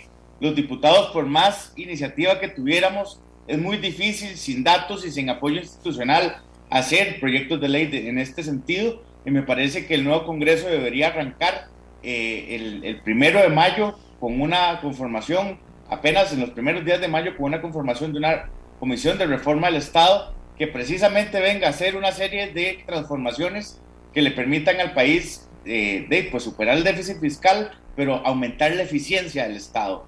Es un tema pendiente. Yo, de las cosas que, que lamento que no, haya, que no haya avanzado en este tema, fue esa, sobre todo porque además nos comprometimos al, al, al, hecho de aprobar impuestos, pero que iba aparejado de una reforma institucional y no se logró. No se trata de cerrar por cerrar instituciones, se trata de hacer una revisión del gasto, de cómo se está gastando y cuál es la eficiencia de ese gasto. En el tema social tenemos una gran inversión, en el tema de educación tenemos una gran inversión, pero no están teniendo los resultados correctos y eso me parece que es un gran pendiente de esta Asamblea Legislativa y que le tocará a la nueva Asamblea Legislativa, eh, a los nuevos diputados, eh, eh, ese reto que sería, pues obviamente, una flor en el ojal, pero también sería eh, una cosa que es absolutamente necesaria y urgente para la institucionalidad costarricense. La gran prueba, diría yo, para que el pueblo se ponga a comprometerse con esos proyectos y apoye, o que todos nos pongamos tristes porque nos equivocamos. El gobierno te va a tener esa enorme prueba. Qué bárbaros. Vamos a ver. Espero que por supuesto, las cosas caminen mucho mejor de lo que han caminado hasta ahora. Eh, Juan Jiménez, Liberación Nacional. Gracias, doña Amelia. Creo que por incompetente que sea este gobierno, nosotros todavía tenemos un tiempo para acomodar las cargas que sean necesarias y ojalá que el país alcance una estabilidad fiscal para poder salir de esta crisis. Yo creo que todavía tenemos un espacio y un margen para alcanzar acuerdos en beneficio del país. Y yo quisiera, en el marco de la agenda individual que he venido impulsando, mencionarle, doña Amelia y costarricenses, que de las cosas que debemos lamentar este año ha sido la, la increíble incapacidad del Congreso de ponerse de acuerdo para que las compras que realizan las escuelas y los hospitales al CNP no sean obligatorias, sino sean voluntarias. Ustedes han podido ver en, la prensa cómo eh, lamentablemente el CNP provee alimentos más costosos que los que puede ofrecer una pulpería o un supermercado local. La carne escasea en los hospitales por las alzas excesivas de precios en el CNP. Y desafortunadamente, doña Amelia, ese expediente que estuvimos impulsando se archivó en la Comisión de Ciencia y Tecnología. Algo pasó, los proveedores, intermediarios hicieron una campaña muy fuerte para que no avanzara esta reforma, el artículo 9 de la ley orgánica del CNP, pero es una oportunidad también para reflexionar y poderlo eh, revivir en el plenario con un informe de minoría. Y finalmente, doña Amelia, creo que también es, es muy lamentable que el país y el Congreso no se haya puesto de acuerdo para otorgarle un bono de conectividad con recursos de Fonatel a los estudiantes de escasos recursos económicos. 500 mil jóvenes que no tienen Internet en sus hogares para desarrollar las lecciones a distancia después de la emergencia nacional. Y yo creo, doña Amelia, también que en esa agenda de educación debemos avanzar con el proyecto para eh, mejorar la equidad en el acceso a los estudios universitarios para estudiantes en condiciones de pobreza, pobreza extrema y vulnerabilidad social con recursos de FODESAF. Ese expediente se dictaminó en la Comisión de Ciencia, Tecnología y Educación. Y finalmente, con esto termino, doña Amelia, quiero anunciarle a usted que en los próximos días estaré presentando un nuevo proyecto de ley para universalizar la firma digital en el país. Costa Rica tiene solo 400 mil firmas digitales y somos 5 millones de habitantes. Esto resta competitividad y eficiencia a las gestiones que realizan los ciudadanos y las empresas y pronto presentaremos esta iniciativa de ley. Ojalá que nos alcancen los tiempos en este periodo constitucional y si no, quedará para el próximo Congreso que pueda dirimir sobre un aspecto tan importante como la universalización de la firma digital y que sea gratuita. Gracias, eh, don Wagner. Muchas gracias. Vamos con don Eric Rodríguez Steller. Adelante, don Eric. Buenos días. Otra vez. Muchas gracias, doña, Amelia. Eh, sí, eh, yo creo que uno de los retos que le va a quedar al próximo Parlamento va a ser el tratar de buscar alianzas en un, en un Parlamento que va a ser mucho más fraccionado que el Parlamento que, eh, tenemos actualmente.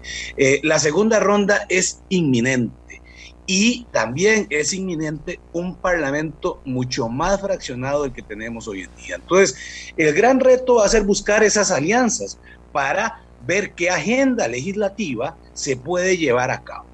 Creo que también va a representar para el próximo Parlamento una gran oportunidad de que realmente haya una oposición. Gane quien gane las elecciones, va a ir a segunda ronda. Y le aseguro que el partido que va a, va a tener el dominio del Poder Ejecutivo va a ser minoría en la Asamblea Legislativa, como lo fue actualmente el Partido Acción Ciudadana, que hizo y deshizo con 10 diputados, porque algunos partidos que hoy dicen ser el cambio le sirvieron de alfombra. Entonces, yo me parece que hay un reto de crear esas alianzas, pero también hay una gran oportunidad para los partidos de hacer una verdadera oposición en el Congreso, oposición que con contadas y honrosas excepciones no se vio en este Parlamento. Así es que me parece que el próximo eh, gobierno y el próximo parlamento tienen asuntos puntuales muy importantes que tratar, pero definitivamente el manejo político que van a tener es un manejo mucho más complicado del que tiene, del, que tiene la Asamblea Legislativa hoy en día y obviamente que aquí van a haber retos y oportunidades para ver cuáles partidos realmente descollan y ponen el norte que este país tanto necesita. Eh, muchas gracias, doña Amelia, y un saludo a todos los compañeros y a quienes eh, nos escucharon. Bueno, buen punto el de Pablo Heriberto, buen punto el de Daniel, buen punto el de Eric Rodríguez Steller. Doctor Walter Muñoz, adelante. Nosotros, eh, María, vamos a seguir impulsando los más de 100 proyectos que hemos venido presentando en la Asamblea Legislativa en especial aquel que viene a controlar los precios de medicamentos y los precios de alimentos en estos meses que nos faltan. Nos parece fundamental también el proyecto del desarrollo de juntas de empleo en cada cantón y en cada región del país. Pero me parece fundamental que nuestra labor de control político, de habernos opuesto a nuevos impuestos, a nuevos préstamos, de haber señalado las inconstitucionalidades del proyecto de empleo público, de haberse opuesto al plan fiscal y otros proyectos, ha sido vital en el Congreso. Esta fracción se caracterizó por una posición responsable, por haber argumentado los votos en cada uno de los proyectos. Y la fracción nueva ya está preparada. Nosotros tenemos un plan de acción legislativa para darle continuidad a algunos proyectos, los nuevos diputados del Partido de Integración Nacional, pero además eh, venimos planteando que en la próxima legislatura tendremos muy claro que hemos sido, sin lugar a dudas, una fracción con identidad propia, que ha señalado el marco desde la Asamblea Legislativa como un grupo de centro humanista, como un grupo propositivo y con proyectos siempre de tipo nacional, como un proyecto país. Y desde ese punto de vista me parece que el PIN tiene un gran futuro político para renovar la Asamblea Legislativa y por supuesto para optar por el próximo gobierno. Muchísimas gracias a don Walter Muñoz. Doña Paula Vega, diputada independiente.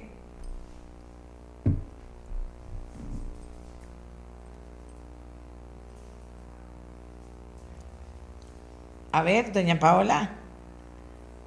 Bueno, mientras que doña Paola eh, resuelve el tema, vamos con doña Silvia Hernández, Partido Liberación Nacional.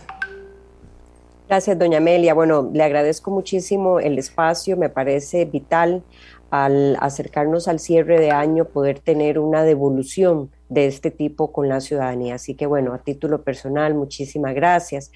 Yo diría que de cuatro años de periodo constitucional, la mitad, un 50%, nos ha tocado llevar adelante un tema de pandemia y donde el enfoque mayoritariamente ha estado en lo urgente de lo urgente. Sin embargo, la Asamblea ha tenido la posibilidad de marcar aún así una discusión en varios temas que reflejan una visión de mediano y largo plazo o sea, no solamente concentrarse en resolver lo inmediato, como es, por ejemplo, todo un proceso de adhesión a la OCDE, una reforma integral a la contratación pública que lleva al Estado costarricense, solo por mencionar algunos ejemplos que van a trascender, digamos, esa necesidad de responder de manera inmediata y urgente a lo que la pandemia ha representado. Yo creo que quedan retos importantes aún así eh, por parte del Congreso, a pesar de que los cuatro meses que restan a partir de enero no serán eh, un paseo para esta Asamblea Legislativa. Hay muchísimo todavía por llevar adelante y ojalá eh, importantes leyes que discutir. Yo creo que ya va siendo hora también de señalar que hay temas que deben de irse evidenciando como discusiones pendientes, como es, por ejemplo, analizar todo el diseño institucional, país de la regulación y de la supervisión financiera. Ahí hablaba, por ejemplo, el diputado Rodríguez Steller de fusionar eh, lo que pueden ser superintendencias, de simplificar ese diseño, muchas superintendencias que eso están llevando a la práctica, que por ejemplo hoy eh, eh, doña Rocío Aguilar no solamente sea la superintendente de SUPEM de pensiones, sino también de su jefe, llevando adelante o liderando ambas entidades. Así también el tema de ARECEP, ahora que hablamos de la regulación a, servicios públicos concesionados y, valga la pena mencionar, donde inclusive le mandan a la Asamblea Legislativa contratiempo el reelegir o no al regulador cuando su plazo vence hasta mayo, adelantarlo en este momento, probablemente intentando que los tiempos no dieran eh, para un, análisis. Horror. Eh, eh, sí, sí, doña Amelia, es parte de esa discusión que se tiene que tener eh, de las formas y, y, de las prácticas que quiere llevar adelante el Ejecutivo. Sin embargo, a mí me parece indispensable señalar que los costos de estas actividades que he indicado Em, son muy elevadas e integrarlas puede ser una manera de ahorrar recursos públicos escasos, pero ese diseño institucional es un tema que debemos enfrentar a futuro. No se ha dado una discusión de fondo en este tema. Eh, así también yo cierro eh, a pesar de que sigue siendo un tema del cortísimo plazo, no deja de ser un reto para el mediano plazo. Y es el tema de educación. Entre muchas cosas, no tengo la menor duda de que eh, la ciudadanía costarricense, principalmente mujeres, eh, quienes han tenido que lidiar con la dinámica cambiante que implicó para los niños, las niñas, el tema de la pandemia y la cierre de la presencialidad de clases, tener una respuesta ante la renuncia que parece parece que ha tenido explícita este gobierno con el tema de educación, los planes remediales y cómo llevar adelante lo que la pandemia ha implicado, eh, este es un tema que uno esperaría vaya teniendo una solución muy clara, se hable de cómo se vaya, va a llevar adelante los grandes vacíos vacíos perdón, que ha tenido y que sigue enfrentando este tema tan complejo que afecta directamente no solamente eh, el recurso humano, la apuesta país, el derecho a la, educación, como también la competitividad en el mediano y, largo plazo de nuestro país. Eh, muchas gracias, eh, doña Silvia José María Villalta. Sí, gracias, doña Amelia. Esta asamblea tiene una tarea pendiente que debe cerrar antes de terminar, que eh, consiste en las labores de control político que se están realizando, las investigaciones del caso Cochinilla y el caso Diamante. Debemos presentar los informes con recomendaciones claras eh, de, las, de las sanciones que deban aplicarse, pero sobre todo, y lo más importante, de las reformas que deben hacerse al, marco institucional del MOB, de CONAVI, de las municipalidades para evitar que estos actos de corrupción tan vergonzosos se repitan y sigan frenando el desarrollo de obra pública en el país y el desarrollo de muchas eh, medianas y pequeñas empresas que podrían generar empleo en nuestras comunidades. Esto es clave. Tenemos una oportunidad de plantear una, serie de propuestas de consenso que permitan rediseñar ese marco institucional para acertar, cerrar los portillos que en la contratación pública favorecen estos actos de corrupción y no deberíamos perder este impulso en los meses que quedan de esta legislatura. Igualmente coincido en que el tema de educación es prioritario y en la Asamblea no le hemos dado la atención que merece, eh, reconociendo la emergencia en la que nos encontramos. Hay proyectos de ley como el de el, de, el, impulsado por la diputada Yorleni León de alfabetización digital, que es importantísimo avanzar en este tema para recortar el rezago, el atraso que tenemos en conectividad en los centros educativos públicos. Hay recursos, Fonatel no está funcionando y tenemos que entrarle a este tema. Además, hay una propuesta que vamos a presentar en los próximos días para reconocer nuevamente que Internet debe ser un servicio público y un derecho humano el acceso a Internet. Esto es fundamental eh, contemplarlo en el momento, en, en, los términos de la crisis que vivimos en el sector educación. Igualmente hay que entrarle al tema de la infraestructura educativa, cómo funcionan las juntas de educación y el MEP, que es absolutamente inoperante. Hay un atraso grandísimo que dificulta el inicio de las, la recuperación de las lecciones presenciales y la atención eh, a ese rezago que sufren nuestros estudiantes. En general se necesita ponerle atención y replantear toda, toda la institucionalidad del sector educación para poder enfrentar la crisis en la que nos encontramos. Y este es un tema urgente para el 2022 al que hay que ponerle mucha más atención. Muchas gracias, buen punto. ¿Vieron todas las cosas que están cerrando estos señores y señoras? Muy importante todo para tomar en cuenta sin duda alguna. Eh, don Carlos Ricardo Benavides.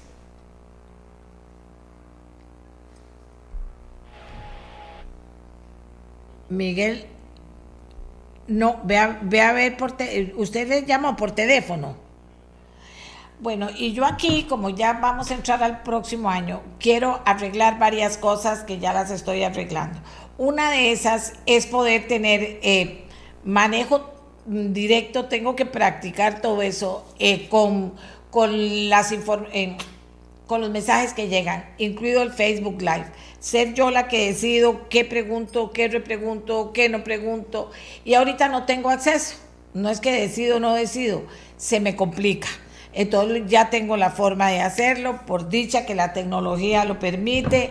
Eh, vamos a fortalecer con Emanuel y con Miguel la comunicación para ir mejorando cada vez más. También tenemos eh, de fin de año cosas que hacer. Claro que sí. Eh, Miguel, llamemos a Paola Vega por celular. ya te mando el teléfono porque ya todos están corriendo para la asamblea. Qué pecado. Y entonces eh, ya te doy el, teléfono para escuchar a Paola eh, de cierre también. A ver, a ver, señorito. vamos a ver. Ya Miguel Pilas, aquí te lo mando. Paola. Eh, creo que, que, de verdad se han hecho, se ha hecho. Aquí va. Un esfuerzo bien interesante, un ejercicio bien bueno. Ya ves, un ejercicio bien bueno. Carlos Ricardo también debe ir para la Asamblea Legislativa. Ya tengo a doña Paola. Paola, de cierre, su participación hoy. Eh, bueno, doña Amelia, yo en realidad creo que, ha sido un año productivo dentro de lo que se puede, tomando en consideración eh, tanto los, los efectos de la pandemia como una falta de claridad y ruta que sí ha sido muy notable por parte del Poder Ejecutivo, pero creo que, que a nivel de fracciones se, ha procurado tener algún tipo de diálogo. Eh, me queda así el sinsabor de que la Asamblea Legislativa avanzó más en la protección de ciertos sectores, muy inclinado a la protección de sectores que tal vez no eran los que más necesitaban el apoyo de la pandemia y que en cambio, digamos, las necesidades de la gente eh, de clase media o de sectores más vulnerabilizados sí se quedaron por fuera. Grandes temas ausentes también el tema ambiental, ha sido un tema donde nos ha costado mucho avanzar en esta Asamblea Legislativa y lamentablemente la crisis climática urge ese tipo de soluciones. Eh, particularmente sí quiero hacer también un reconocimiento a doña Silvia Hernández, que pese a que tengamos diferencias ideológicas en muchos temas, eh, creo que ha procurado una conducción del debate bastante organizada y bastante democrática que ha permitido avanzar de alguna manera con los elementos que hay sobre la mesa. Entonces, bueno, este creo que la Asamblea General deja de viendo, pudo haber hecho más, eh, sin embargo, fue un año productivo dentro, dentro de lo que se pudo. Vamos a ver, eh, estamos cerrando. Gracias, Paola. Muchas gracias. Va camino a la asamblea. Muchas gracias. Don, eh, don Carlos Ricardo, nos faltaban. Ya pudimos conversar con todos. Si alguno queda, me avisan. Ya saben, año nuevo, vida nueva en nuestra voz también. Y hay una serie de ajustes tecnológicos que tenemos que hacer para poder estar toda la vida de la mejor manera posible conectados con ustedes. Miguel, ya conversé con Villalta, con Eric, con Pablo Heriberto, con Wagner, ya con todos esos hablamos. Eh, pero nos queda, a ver, don Pablo Heriberto, adelante. Aprovechándome, yo creo que hay otro reto que le queda al, próximo Congreso y es una comisión para el tema del ICE. Eso es una bomba de tiempo, hay una serie de, de decisiones que se han tomado de una manera incorrecta y está negándosele a la población conocer cuál es el estado de salud del estado financiero y el, estado en general. Hay proyectos de ley que el gobierno ha trazado, que ha ocultado, que ha tenido ahí escondidos. En el tema de Fonatel y tal también, eh, el gran el, operador principal, que es el ICE, ha avanzado, digamos que ha sido un fracaso en cuanto al tema de fibra óptica eh, y, y la red del Bicentenario se cayó. Esto es un desastre.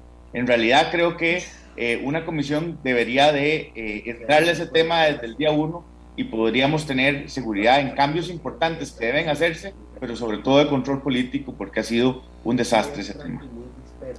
Sí, sí, sí, nos vamos con preocupaciones gravísimas, gravísimas.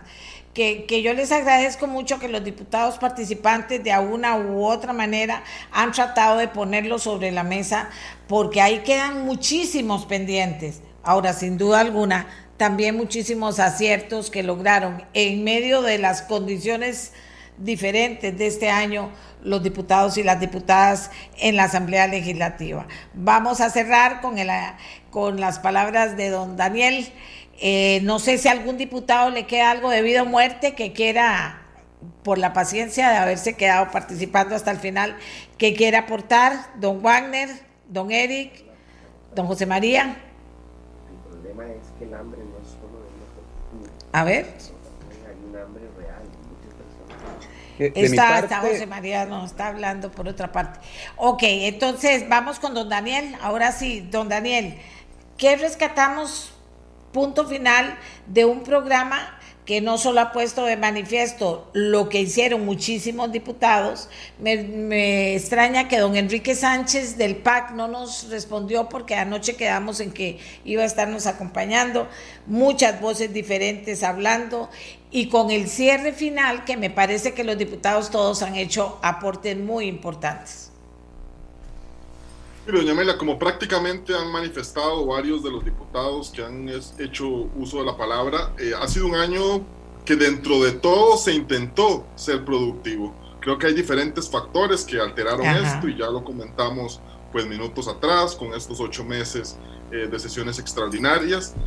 De sesiones extraordinarias sí, pero recordemos que el periodo de sesiones ordinarias fue sumamente productivo.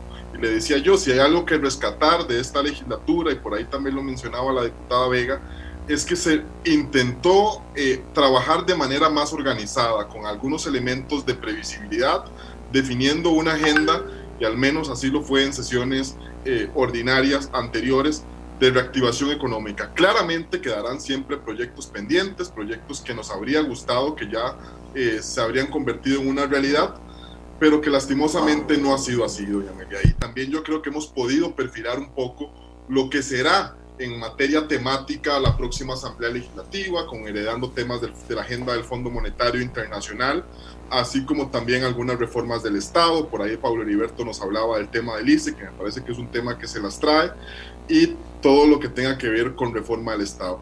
Doña Amelia, pero creo que hemos hablado mucho de lo, de lo, de lo que es, de los temas, de lo que se hablará la próxima Asamblea Legislativa.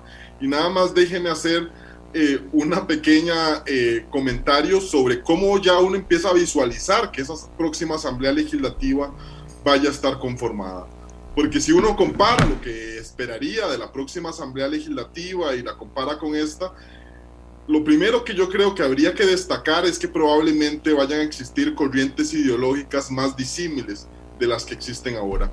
Vea, por ejemplo, que de los 25 candidatos presidenciales que hoy tenemos, hay 16 que van en doble postulación. Probablemente no le vaya a alcanzar a todos, pero sí probablemente a alguno de ellos. Y podremos tener, por ejemplo, desde la representación de lo que pueda hacer Otto Guevara, de lo que pueda hacer Federico Malabasi, quien también va en temas de doble postulación, de lo que pueda hacer eventualmente eh, Eli Feinza con Rodolfo Pisa, a lo que puedan ser, pues, eh, personas, economistas curtidos que lleva el Frente Amplio, por ejemplo, eh, que lleva economistas jóvenes o lo que puedan ser también figuras que ya tienen una experiencia legislativa importante. Ve, hay dos presidentes de la, expresidentes, perdón, de la Asamblea Legislativa que muy posiblemente tengan altas posibilidades de regresar a la Asamblea Legislativa. Le hablo específicamente de Luis Fernando Mendoza en el caso del Partido Liberación Nacional, o de Gonzalo Ramírez, que ahora entiendo que va en otra, en otra agrupación, y gente curtida del... Pero esa, eh, a ver, a ver, a ver, esos que me está diciendo usted, ¿de dónde saca que van a quedar?